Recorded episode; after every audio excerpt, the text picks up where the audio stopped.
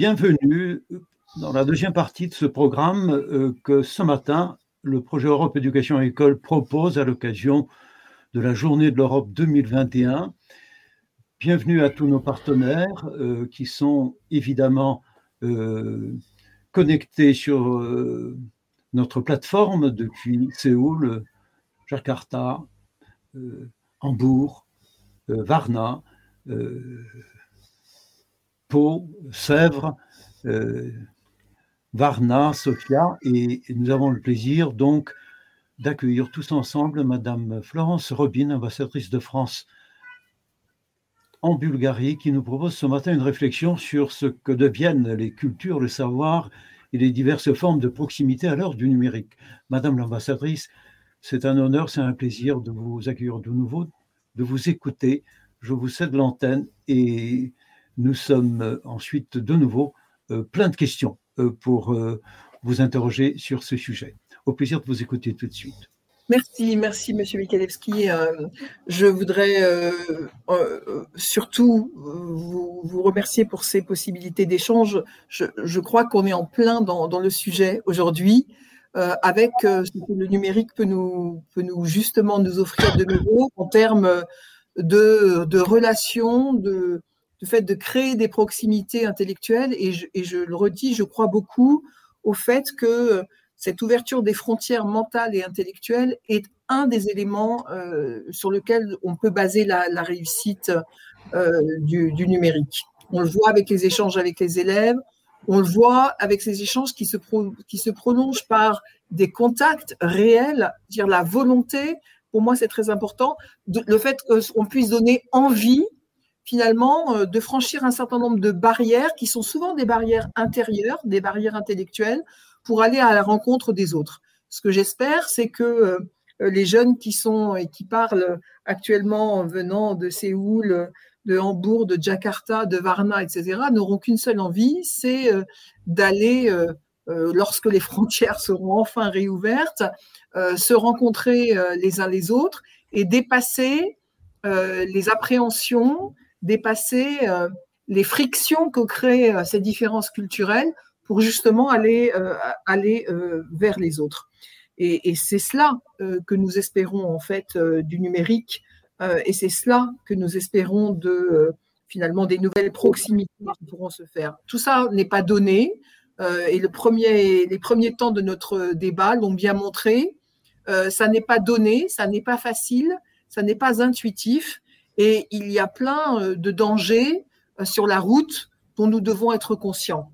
Euh, mais c'est en en parlant, en en discutant et en y pensant que nous pouvons justement éviter ces pièges et aller vers une réelle communauté intellectuelle de culture et de savoir qui préserve aussi cette diversité. Donc j'ai hâte d'entendre maintenant les échanges que les élèves vont nous proposer.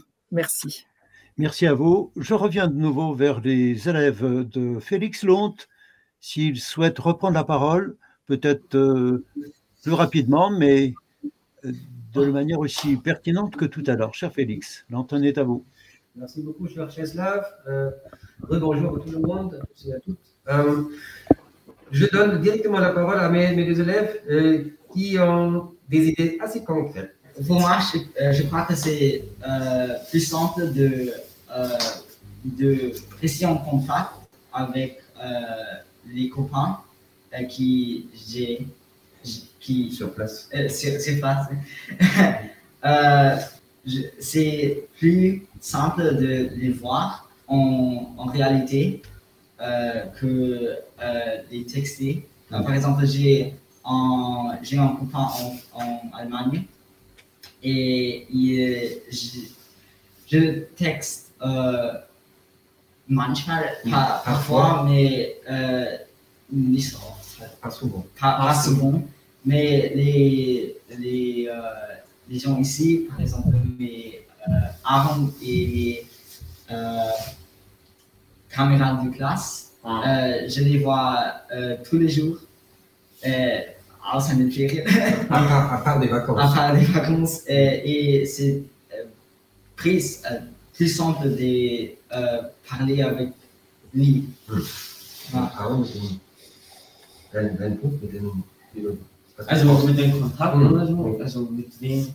Also ich muss sagen. Man braucht, Cher Félix, pourriez-vous reprendre vous-même les questions euh, en résumé, puisque nous sommes un petit peu en retard dans notre. Oui, oui, bien sûr, bien sûr. Ben, la, la, question qui se pose, euh, ben, on connaît, ben, les élèves ils connaissent très bien la situation de vivre à distance et euh, à part de leurs amis puisqu'ils sont en voyage depuis des années des années, ils ont des amis en, en Allemagne et dans, dans, des pays différents.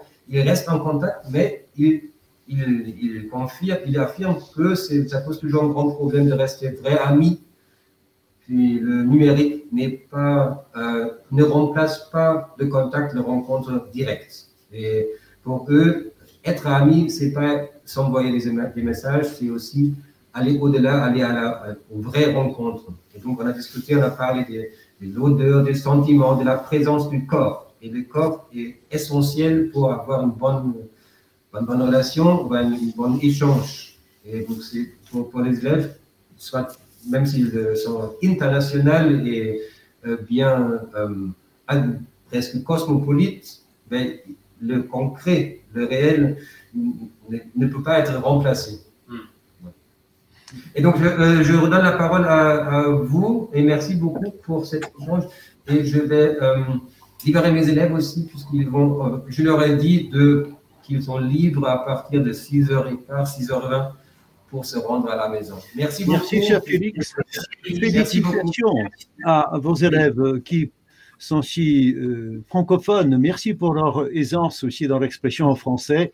C'est un succès et c'est un progrès culturel. Euh, si la culture, c'est l'ouverture à l'étrangeté de l'autre, nous sommes tous ici en, en plein dans cette expérience. Merci.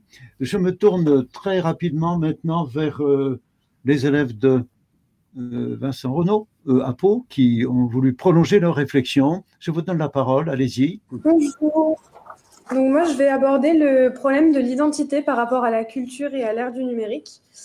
Euh, donc, selon Guy Rocher, la culture désigne l'ensemble lié de manières de penser, appris et partagé par une pluralité de personnes, les regroupant donc en une collectivité qui est distincte. Par conséquent, euh, tous les groupes humains vont produire euh, leur culture, une culture qui leur sera spécifique. Par le biais du numérique, euh, et plus précisément d'Internet, la communication est facilitée et accélérée, de telle sorte que l'on parle désormais de phénomènes d'hypercommunication, il y a donc une large diffusion de la culture de tout un chacun au sein du monde entier. Et de cela va ressortir deux choses qui vont se suivre. Donc, tout d'abord, on assiste à un phénomène de mélange des cultures, comme on en a parlé précédemment, puisqu'en reprenant l'idée selon laquelle euh, la culture est ce qui caractérise l'identité d'un peuple, euh, on remarque que la mondialisation et l'apparition du numérique a mélangé les cultures euh, de telle sorte qu'au sein d'un seul et même pays, on va retrouver différentes cultures, telles que la culture américaine, la culture asiatique ou encore la culture européenne.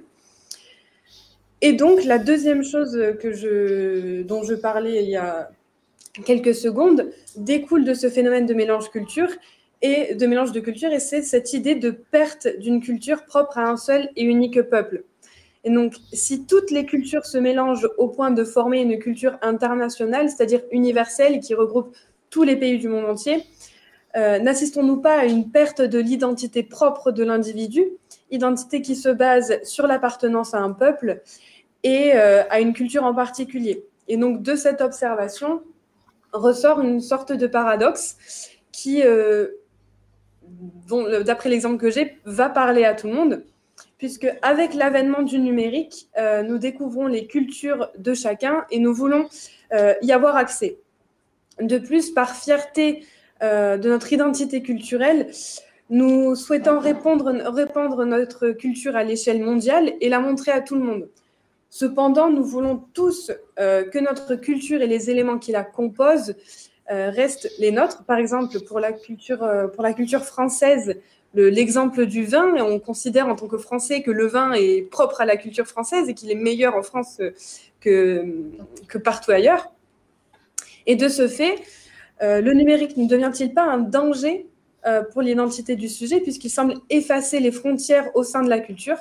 Ou encore, ne faudrait-il pas conserver la culture d'un peuple euh, au sein d'un territoire précis plutôt que de la répandre euh, au monde entier et par, par conséquent aliéner euh, une partie de l'identité de l'homme? Madame l'ambassadrice, voilà un défi. Alors voilà un vrai défi. merci, merci pour ces questions extrêmement précises et, et, délicates. Moi, je pense qu'il y a, une vraie différence entre l'exposition de la culture, c'est-à-dire le fait d'être fier de sa culture et de la montrer à tout le monde, et la volonté hégémonique. C'est là, c'est là où on peut, faire la différence. Je pense qu'on a tout intérêt, et, c'est quelque chose qui peut être à l'honneur de l'esprit humain, euh, que, de, montrer euh, la diversité euh, des cultures. Alors, on, expose la sienne, mais en retour, on reçoit l'enrichissement incroyable de découvrir qu'il existe d'autres cultures que la sienne. Et ça devrait plutôt nous amener à une certaine humilité et à un relativisme intelligent, celui de Montaigne, typiquement. Hein, je veux dire par là, euh, non pas le fait que tout se vaut, mais le respect finalement, euh, le respect à tout, plutôt que euh, d'en déduire qu'il faut que notre propre culture domine le monde. Et je pense que c'est là-dedans qu'on doit travailler. si nous n'avions accès qu'à notre propre culture, finalement, et on, se dirige assez vite vers euh, la sous-estimation, voire le mépris envers les autres. Non, je pense que les autres cultures, elles sont importantes. On doit les estimer, on doit les respecter, on doit les valoriser, sans pour autant faire le deuil de la nôtre. Et c'est cet équilibre-là euh, qui est tout en finesse euh, sur lequel nous devons arriver à travailler. C'est cette modération intelligente entre la fierté et le respect des autres qui doit nous amener à réfléchir, au contraire, euh, sur euh, ce qui fait notre identité propre et ce qui, euh, finalement, fait aussi de nous, une expression qu'on connaît depuis des millénaires, des citoyens du monde. Hein. voilà, être citoyen du monde, ce n'est pas forcément aliéner notre propre, culture, notre propre culture et notre propre histoire, c'est simplement avoir le sentiment euh, d'une communauté euh, d'histoire et de destin de euh, l'humanité. Et, ça, ça me semble un point essentiel. Et c'est peut-être justement le travail des philosophes que de nous amener à partager au plus large ces idées absolument fondatrices du commun des, des, êtres humains. Merci beaucoup. Y a-t-il une suite à Pau, s'il vous plaît? Une dernière question? Oui, bonjour. Euh, donc moi, je vais m'attarder sur la question de la perte du savoir. Donc euh, au premier abord, le savoir, il apparaît comme euh, infiniment plus accessible à l'ère du numérique. Ainsi, il semble beaucoup plus simple de réussir à acquérir des connaissances, d'une part grâce à ce plus grand accès aux connaissances, et nous pouvons nous demander s'il y a réellement une perte du savoir qui découle du numérique. en effet, une recherche sur Internet euh, elle est infiniment plus rapide qu'une recherche dans une encyclopédie. Ainsi, on a la possibilité d'acquérir beaucoup plus de connaissances et beaucoup plus rapidement. Euh, et euh, avec la numérisation, on a des milliers d'ouvrages qui sont numérisés et donc on a un accès vraiment à une connaissance qui est fiable et qui est avérée. et donc il y a un, un accès à des savoirs qui sont à la fois très techniques mais aussi très généraux. Mais cependant, nous assistons à un changement d'outil qui pose un débat et c'est celui de l'apprentissage. Euh, au premier abord, avec la vulgarisation des savoirs, euh, on perd une certaine notion du dur labeur pour acquérir une connaissance, euh, notamment avec le problème du copier-coller, qui se fait sans vérification préalable de l'information. Et par ailleurs, on a un débat philosophique qui a tendance à, à, ressurgir et qui occupait les philosophes au IVe siècle, qui concernait le passage de l'apprentissage par cœur à l'écrit ici, donc, qui concerne le passage de l'écrit au numérique, euh, car déjà au IVe siècle, on considérait l'écrit comme une mémoire externe à l'être humain. Et donc, nous pouvons nous demander si euh, le fait de passer au numérique n'abolirait pas la mémoire humaine. Et nous évoquions le dur labeur qui renvoie à une notion de savoir mérité. alors, le débat du mérite apparaît. un savoir trouvé dans un livre provoque-t-il plus de mérite qu'un savoir trouvé sur Internet ou via le numérique? Et d'autre part encore, nous voyons qu'avec l'hyperaccessibilité euh, que provoque le numérique, euh, et le savoir reste cependant purement théorique.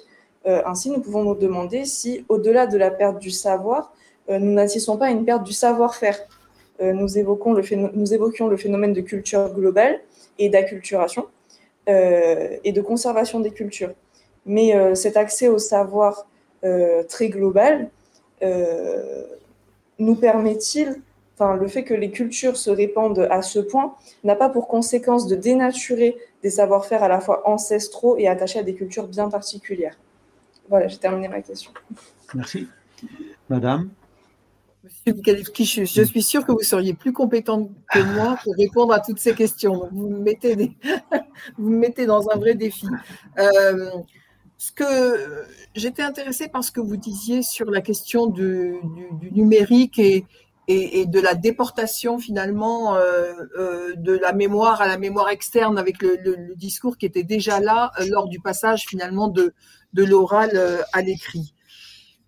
Au bout du compte, euh, je crois qu'on s'en aperçoit tous quand on volette, on surf, comme on dit euh, sur Internet, quand on est en train de travailler sur des sujets précis, et moi ça m'arrive tout le temps, c'est que la durabilité de cette mémoire est quand même extrêmement faible et que le dur labeur que vous mentionnez, euh, on ne peut pas en faire l'économie. C'est-à-dire que quand on travaille en profondeur sur un sujet, à un moment donné, il n'y a rien à faire.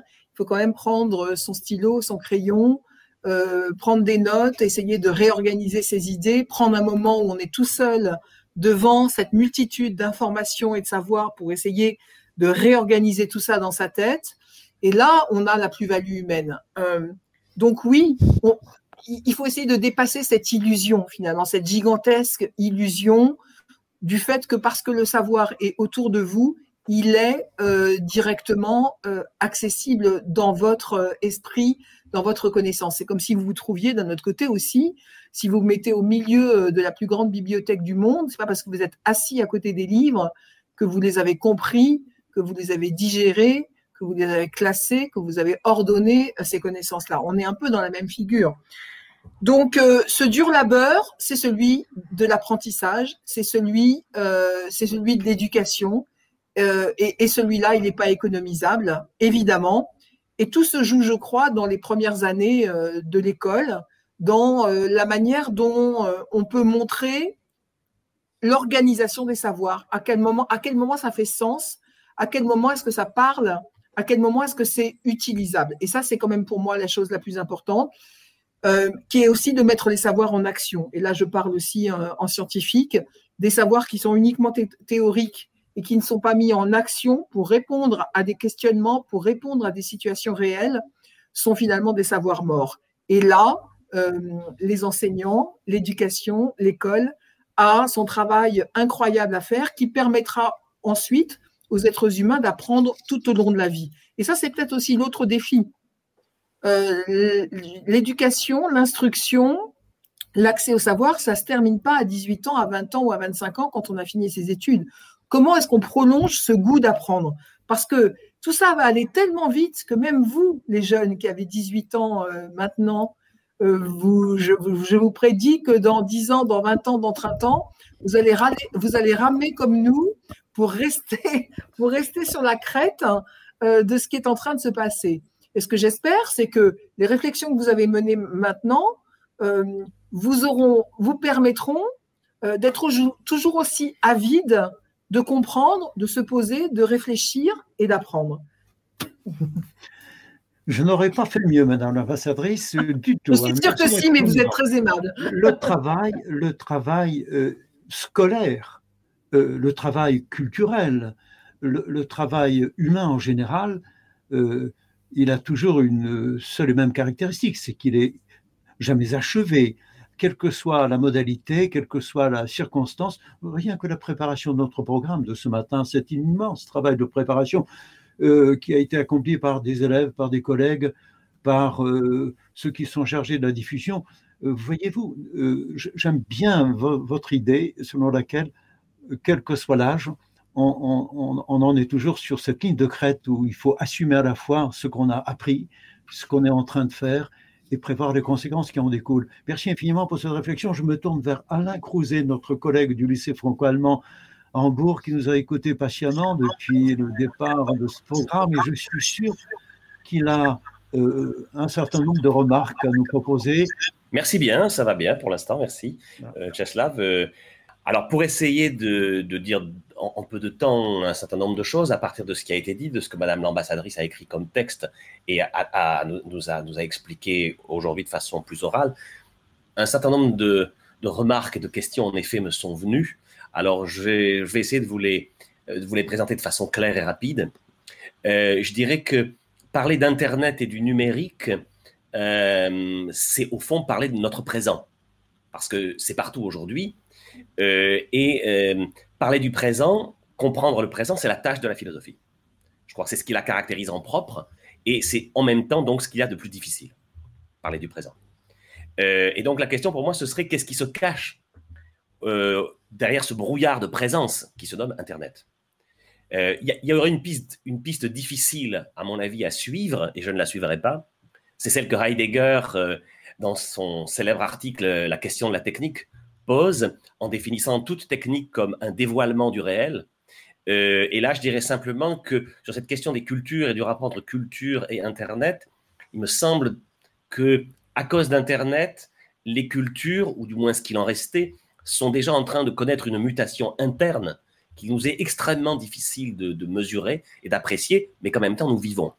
Donc je ne vais pas explorer cette piste parce qu'elle me paraît trop difficile, euh, mais une autre qui est peut-être plus simple, mais qui a aussi un certain nombre, qui pose un certain nombre de problèmes, c'est celle que Rousseau euh, oppose en permanence à toute philosophie des Lumières. Il me semble, Madame l'ambassadrice, que votre votre texte et vos interventions étaient quand même inspirés par cette philosophie de près ou de loin. Et euh, Rousseau, à la philosophie des Lumières, oppose, me semble-t-il, toujours la même chose, c'est-à-dire l'idée que dans le progrès technique, le mal se développe au moins aussi vite que le bien. Et euh, ici, en l'occurrence, ça veut dire que euh, il faut affronter la perspective que plus les moyens de communication se développent, moins les gens ont de choses à dire. Euh, mon prof de philo, quand j'étais à Louis-le-Grand, prenait cet exemple un peu bizarre, mais qui, allait dans ce sens-là. Il disait aujourd'hui, les gens ne se réunissent plus pour écouter Mozart, mais pour écouter la chaîne IFI. Et ici, ça veut dire, rapporté à Internet, que le nombre colossal de, de, fake news, d'expressions haineuses, de déformations caricaturales qui se, propagent, qui se propagent sur la toile est particulièrement terrifiant, avec tous les effets euh, que ça peut induire. Et euh, je, voudrais ici donc m'arrêter simplement là-dessus sur deux exemples. Un que vous avez pris, c'est celui de la menace de destruction de ces cultures qui sont fragiles, hein, ces cultures par exemple des Indiens de la Guyane, euh, cultures qui sont menacées de toute façon depuis bien longtemps et qui sont peut-être encore plus menacées depuis qu'Internet accroît toujours plus de fait la, la pression énorme de ce que vous avez vous-même nommé ce ultra-libéral, euh, en même temps, je, dirais la chose suivante. Voilà. Alors, et ça, ça va déboucher sur une question et une proposition. Euh, en même temps, c'est vrai que euh, la plasticité d'Internet et du numérique est colossale. Si on prend ce que disait McLuhan, c'est-à-dire le grand théoricien des médias au XXe siècle, Internet, c'est la galaxie Gutenberg, donc l'écrit, c'est la galaxie Marconi, donc l'audio, c'est la galaxie de l'audiovisuel, donc l'image, plus le dialogue. Donc ça veut dire qu'Internet, c'est aussi ce que nous en ferons. Et euh, il, suffit de s'en emparer pour faire quelque chose d'autre. Ce que fait Czeslaw euh, Michalewski est un excellent exemple d'une des bonnes utilisations d'Internet, je dirais. Mais ce il suffit n'est pas si simple. Euh, alors voilà ma première question. vous avez fait allusion à votre ancien poste en Guyane. C'est alors c'est une question euh, euh, qui renvoie à ce que je viens de dire. Y a-t-il vraiment des programmes pour permettre aux Indiens de Guyane, qui à ma connaissance sont quand même des citoyens français, euh, de s'initier à Internet Programmes d'initiation avec des informaticiens bien sûr, et aussi surtout des ethnologues. Voilà, voilà une première question. Et la deuxième, qui me paraît pour nous Européens au, sens plus général, peut-être plus importante, il me semble, moi, c'est peut-être un professeur de philosophie qui parle, mais c'est le but aussi de ces visioconférences, que au niveau de l'Europe, il y a une chose dont personne ne parle, euh, c'est que, comme l'a dit de façon très brillante récemment un ancien inspecteur général de philosophie, M. Poirier, euh, en se basant sur, la philosophie de Husserl, l'Europe, c'est d'abord une idée philosophique. Et c'est ce qui manque cruellement dans le débat. Euh, donc, ne serait-il pas urgent de mettre en ligne, de, créer un... Alors, bien sûr, que ce soit le Parlement européen ou la Commission qui se charge, ou une de ses sous-commissions, de mettre ça en route, un gigantesque site qui mettrait en ligne toute la tradition philosophique européenne de façon accessible à tous les citoyens, dans toutes les langues de l'Union, avec des traductions, je dirais, correctes. Et puisque le web, c'est un réseau, euh, bien sûr, de les mettre en réseau les unes, les uns avec les autres, euh, voilà ce qui me semble euh, être pour l'Europe, du point de vue culturel et de ce qui nous unit, nous Européens, une tâche dont, me semble-t-il, peu de décideurs européens ont conscience. Voilà. Merci, cher Alain. Madame l'ambassadrice, euh, euh, si je puis dire, nous vous avons euh, vu comme une ambassadrice auprès de l'Union européenne pour un projet qui n'en finit pas de se réaliser. Votre analyse, s'il vous plaît. Merci pour ces, pour ces remarques. Je, trouve que beaucoup des réponses sont déjà dans les questions qui, qui ont été posées et, et, vraiment votre analyse est, tout à fait pertinente parce qu'elle met le doigt sur, euh, sur les problématiques les plus importantes, c'est-à-dire comment est-ce que l'on peut faire et penser en même temps? C'est ça, en fait, notre question. Et, le, évidemment, euh, la rapidité phénoménale à, laquelle se développent ces, ces, nouvelles technologies euh, nous rend ces questions encore plus prégnantes qu'avant. Est-ce qu'on est complètement, comme des fétus de paille, emportés dans, ce flot euh, technologique euh, euh, qui débouche sur cette toile incroyable et, et, mondiale Ou est-ce que on, a le temps, on a les moyens de, se poser un tout petit peu au milieu du courant et, de réfléchir ensemble à ce que l'on souhaite en faire, ce que l'on veut en faire et ce qui nous unit dans la réflexion sur ce sujet. Donc voilà, la réponse, elle est assez évidente. Euh, on, ne prend pas assez le temps, effectivement, de, se poser et d'y penser. D'où l'importance, euh, y compris des actions citoyennes comme celle que vous menez, Monsieur Mikalewski, comme celle, je l'espère, par exemple, de la grande conférence qui est en train de se monter euh, sur la conférence sur l'avenir de l'Europe, qui a été justement lancée hier à Strasbourg et qui, avec des moyens numériques formidable. Et ça, là, on a quelque chose de positif, qui est une plateforme européenne qui sera disponible dans toutes les langues, dans toutes les langues de l'Europe, et qui doit permettre euh, euh, des vrais débats citoyens, qui doit permettre euh, aux citoyens de prendre la parole et de s'exprimer sur ce qu'ils veulent de l'avenir de l'Europe, je pense, doit justement permettre de mettre de mettre clairement sur la table les problématiques que vous venez de poser parce qu'elles sont réelles. Et oui, euh, L'Europe, c'est d'abord une idée, c'est d'abord, euh, euh, comme vous le disiez, une idée philosophique, une idée humaniste. Rappelons-nous d'où vient, on, a fêté le 8 mai il y a deux jours, rappelons-nous que l'Union européenne, elle s'est bâtie sur les décombres de la Seconde Guerre mondiale et sur les millions de morts qui, qui en ont résulté. Donc c'est aussi la volonté d'un plus jamais ça, un peu plus efficace que ce qu'on avait fait après la Première Guerre mondiale. Donc tout ça, je pense effectivement, euh, doit être une de nos préoccupations essentielles et je crois que c'est possible. Je le crois, vraiment, avec une pression citoyenne, parce que je ne pense pas que ça se fera naturellement euh, dans tous les milieux politiques de, tous les pays. C'est une volonté politique qu'il nous faut, mais elle est déclarée au moins publiquement aujourd'hui. Merci beaucoup. Je me tourne vers euh, notre collègue Grégory Bléric, qui est professeur d'histoire-géographie au lycée français de Jakarta il est avec ses élèves et derrière toute la classe est connectée individuellement, ils sont en distanciel depuis pas mal de temps. Euh, cher Grégory, présentez votre intervention et puis on écoutera vos élèves. Bonjour, voilà, vous m'entendez? Oui, ça a l'air de fonctionner. Voilà, c'est parfait. Donc nous, ici à Jakarta, on est dans une situation un petit peu particulière depuis plus d'un an, et euh, puisqu'on est en distanciel, et, et, de ce fait, la, le sujet de cette conférence aujourd'hui était euh, particulièrement intéressant pour, euh, pour nos élèves, afin qu'ils puissent apporter, je pense, un, témoignage, un témoignage de, la vision de jeunes de 15 ans euh, qui vivent un confinement prolongé.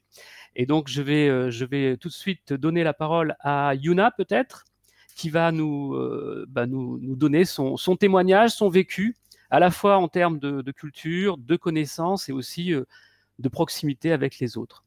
Vas-y, Yuna, on t'écoute. Bonjour. donc,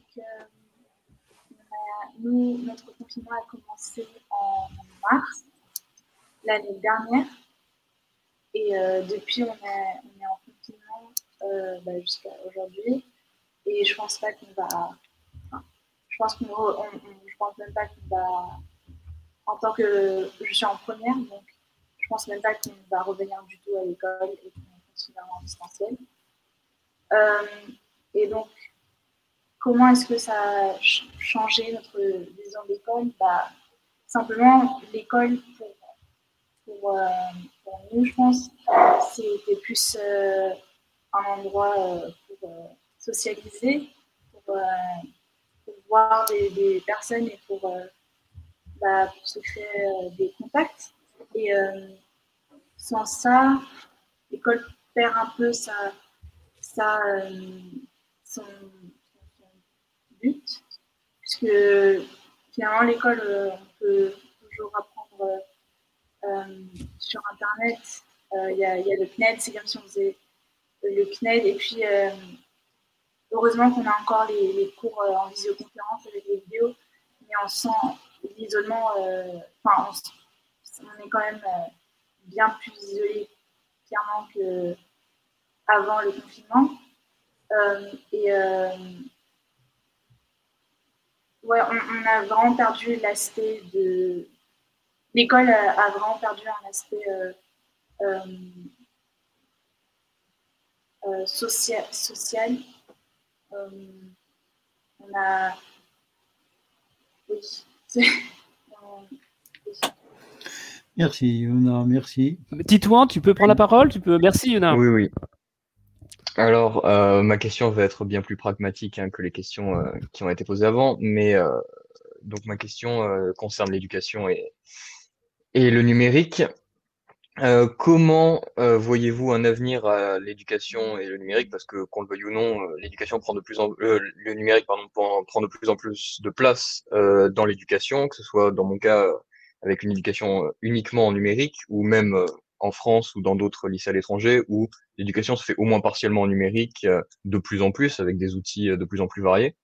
Comment est-ce que vous voyez un avenir là-dedans euh, en prenant en compte les évidentes lacunes des institutions françaises en termes de cybersécurité et de sécurité tout, tout, court finalement et l'incompréhension des enjeux numériques de la part des principaux acteurs et des décisionnaires français, que ce soit au gouvernement ou que ce soit euh, n'importe où finalement, euh, il y a une, un assez grand manque d'éducation sur ces questions-là. Donc, je voulais avoir votre avis. Moi, c'est un sujet qui me passionne et sur lequel j'ai beaucoup travaillé avant, alors pas comme ambassadeur, mais comme, comme recteur d'académie, dans une académie de l'Est de la France qui, était, qui est très, très motrice sur cette question du numérique et de l'éducation.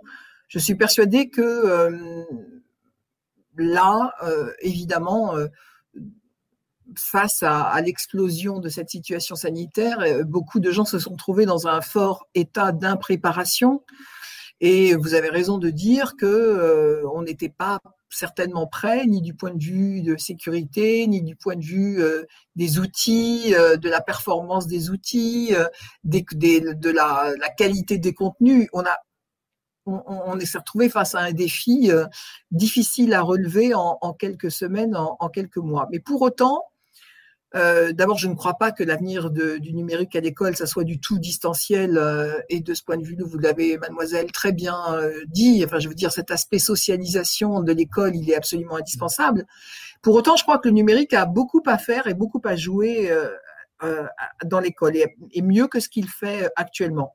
C'est-à-dire tout le contraire de ce que j'ai vu dans certains endroits qui est euh, fait dans l'urgence, hein, et on comprend bien la difficulté de la situation euh, d'un professeur qui finalement se retrouve chez lui dans sa cuisine, tente de faire cours sur un tableau improvisé et se filme en espérant que les élèves de l'autre côté vont arriver à le suivre. Euh, je crois qu'on a, on a à réfléchir de manière plus intelligente. Je crois beaucoup au fait que le numérique, avec l'aide de l'intelligence artificielle, peut permettre une personnalisation des apprentissages que nous avons beaucoup de mal à réaliser quand nous avons 25, 30 ou 35 élèves devant nous comme professeurs, sans pour autant déposséder l'enseignant de son savoir-faire, de sa maîtrise, de ce qu'est la pédagogie et l'accompagnement d'un élève dans, dans son parcours, dans son parcours personnel. Et je crois que le numérique peut nous aider énormément et je l'ai vu. Je l'ai vu personnellement. Euh, je l'ai vu euh, avec la capacité qu'a le numérique de s'adapter aux situations individuelles, euh, d'aider les élèves à comprendre leurs difficultés, de leur proposer des parcours personnalisés. Et je pense que c'est quelque chose qui, qui, qui, se développera de manière positive. Mais oui, évidemment, la première des choses, c'est que les élèves reviennent en classe et puissent échanger euh, euh, avec leurs enseignants. C'est une priorité. Madame euh, Dikova, nous avons perdu de vue Dilara. Est-ce que vous souhaiteriez faire une remarque sur ce qui vient d'être exposé? Oui, je souhaiterais également faire quelques remarques concernant les thèses et les antithèses qui ont été évoquées par les lycéens. Euh, concernant euh, la perte, par exemple, euh, des cultures, je pense qu'il ne, peut, pas parler d'une perte de culture. On, on ne peut parler que d'un enrichissement dans la mesure où les cultures ont tant d'éléments spécifiques que leur aliénation serait très difficile.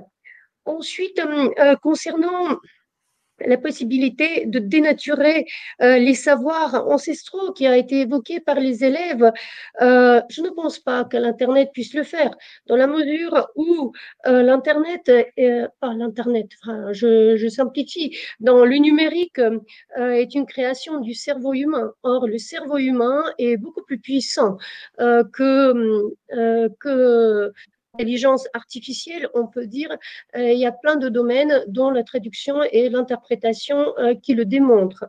Euh, ensuite, concernant la création d'un gigantesque site qui pourrait nous donner accès à toute la tradition philosophique et traduite dans les 23, 24 langues, 23 langues officielles de l'Union européenne, je pense que cela existe déjà en partie dans la mesure où le site de la Cour de justice de l'Union européenne euh, possède une richesse mais immense euh, d'arrêts euh, de justice qui, qui, comprennent la doctrine. Donc, or, la doctrine, elle repose largement sur notre tradition philosophique. Euh, et enfin, euh, je suis d'accord avec euh, les élèves qui viennent d'intervenir dernièrement sur l'aspect social de l'école. ça, c'est un problème que nous, que nous avons ressenti très bien lors du confinement. Mais là encore, je suis optimiste euh, car je pense que les qualités humaines euh, et la nature humaine est telle qu'elle aspire au contact social euh, et qu'elle parviendra à surmonter ce, cette période qui est difficile et qu'elle aspirera à établir des contacts sociaux. Voilà, je vous remercie beaucoup. Merci à vous, madame. Je compte sur votre dynamisme et votre énergie pour euh, l'avenir de nos programmes. Euh, cher Vincent, y avait-il encore une question? J'ai mal compris ton SMS. Très brièvement, puisque nous avons débordé le temps prévu et je ne voudrais pas manquer de courtoisie à l'égard des contraintes euh, très fortes de madame l'ambassadrice. Non, merci beaucoup. les quatre étudiants qui étaient là et qui, les quatre élèves qui ont travaillé ont pu, ont pu poser leurs questions et sont et avoir euh, donc leur réponse. Euh, en fait, euh, si j'avais une question à poser, c'est se demander si, sur la question de savoir si on parle beaucoup de, l'invention, de, l'invasion en fait du numérique, etc. Et, et est-ce que on n'a pas davantage à faire, surtout à faire à une invasion du discours sur le numérique, s'il n'y a pas quelque chose, un effet de discours, etc. Voilà. Et donc, euh, alors, je me serais bien adressé à, Madame l'ambassadrice en tant que, que, scientifique, en tant que physicienne, pour euh, demander si elle ne pensait pas qu'il serait euh, important de, de, revenir sur un plan, pour ainsi dire, pratique ou antique peut-être, savoir au fond qu'est-ce que c'est précisément que le numérique qu'on imagine comme une espèce d'énorme monstre vampirisant absolument toute l'existence qu'est-ce que c'est au-delà de la, du transport euh, d'informations ou du support, euh, support transport d'informations, etc.